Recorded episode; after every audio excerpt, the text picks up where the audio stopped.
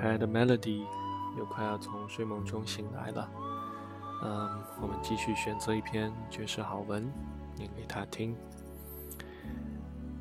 那我们接下来选择这篇文章呢，是来自于 Peter Drucker 啊，彼得·德鲁克，是一篇关于啊自我管理的文章，曾经刊登在 Harvard Business Review。也是创刊以来重印次数最多的文章之一。嗯，这篇文章非常的长，啊，我们会分几个片段来读给 Melody 听。第一篇呢是关于我的长处是什么，What are my strengths？多数人都以为他们知道自己擅长什么，其实不然。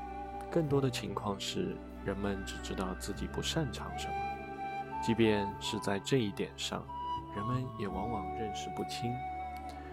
然而，一个人要有所作为，只能靠发挥自己的长处，而如果从事自己不太擅长的工作，是无法取得成就的，更不用说那些自己根本干不了的事情。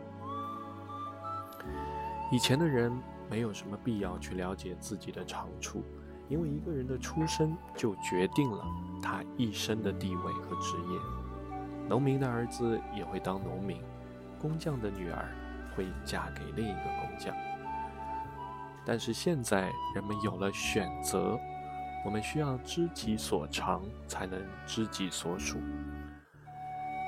要发现自己的长处，唯一的途径就是回馈分析法。Feedback analysis。每当做出重要的决定或者采取重要的行动时，你都可以事先记录下自己对结果的预期。九到十二个月后，再将自己实际结果与自己的预期做比较。那德鲁克呢？采用这种方法其实有几十年了，每次他都会有意外的收获，比如回馈分析法。使他看到，对专业技术人员，不管是工程师、会计师还是市场研究人员，都容易从直觉上去理解他们。这令德鲁克大感意外。他还使他看到，其实与那些涉猎广泛的通才没有什么共鸣。那回馈分析法并不是什么新鲜的东西啊，早在十四世纪。这种方法呢，就是由一个原本可以永远默默无闻的一个德国神学家发现的啊。大约一百五十年后，被法国神学家约翰加尔文和西班牙神学家啊圣依纳爵分别采用。他们都把这种方法用于其信徒的修行。事实上，回馈分析法使他们的信徒养成了一种始终注重实际表现和结果的习惯。这也使他们创立的教派加尔文教会以及耶稣会能够主宰欧洲长达三十年的原因。我们只要持之以恒地运用这个简单的方法，就能够在较短的时间内，可能是两三年，发现自己的长处。这是你需要知道的最重要的事情。在采用这种方法之后呢，你就能知道自己正在做或没有做的哪些事情会让你的长处无法发挥出来。同时呢，你也将看到自己在哪方面能力不是特别的强啊。最后，你还可以将了解到自己在哪方面完全不擅长，或做不出成绩来。根据回馈分析的启示，你需要在几方面采取行动。首先，专注于。你的长处，把自己放到那些发挥长处的地方。其次，加强你的长处，回馈分析会迅速的显示你在哪些方面需要改善自己的技能或学习新技能。你还将显示你在知识上的差距，这些差距通常都是可以弥补的。数学家是天生的，但是每个人都可以学习三角学。第三就是克服偏见和无知，发现任何由于骄傲而造成的偏见和无知呢，啊，都是可以克服的。有太多的人，尤其是那些术业有专攻的人，往往对其他领域的知识不屑一顾，或者认为聪明的头脑就可以取代知识。比如，很多一流的工程师遇上与人相关的事，就束手无策。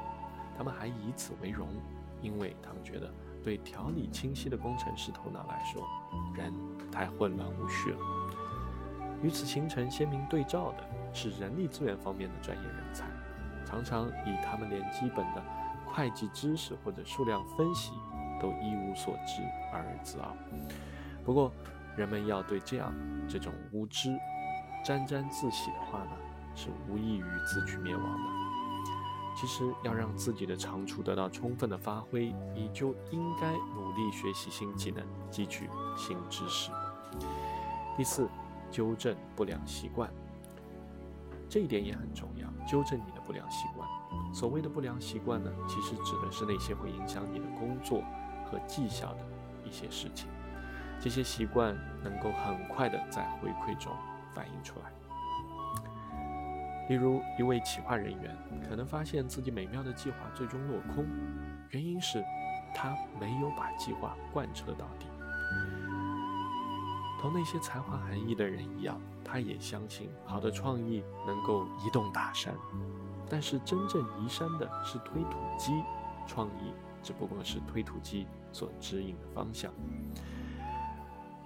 这位企划人员必须意识到，不是计划做好就大功告成，接下来还得找人执行，并且向他们解释计划，在付诸行动还啊这个之前，还要做出及时的调整和修改。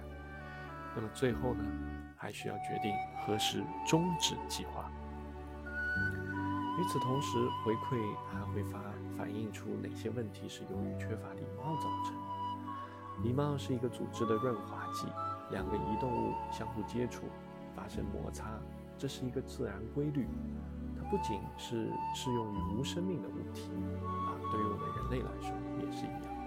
礼貌其实很简单，无非是说声请和谢谢，记住别人的名字，或问候对方家人这样的小事。但就是这种不起眼的细节，使得两个人能够融洽相处，不管他们彼此之间是否有好感。许多聪明人，尤其是聪明的年轻人，没有意识到这一点。如果回馈分析表明某个人只要一遇到需要和别人合作的事就屡屡失败，那么很有可能意味着这个人的举止不大得体，也就是缺乏礼貌。把预期和实际结果进行比较，也会发现自己不能做什么。我们每个人都有许多一窍不通、毫无天分的领域，在这些领域，我们甚至连平庸的水平都达不到。人们，尤其是知识工作者，就不应该试图去完成这些领域的工作和任务。他们应该尽量少把精力浪费在那些不能胜任的领域上。因为从无能到平庸，要比从一流到卓越，需要人们付出多得多的努力。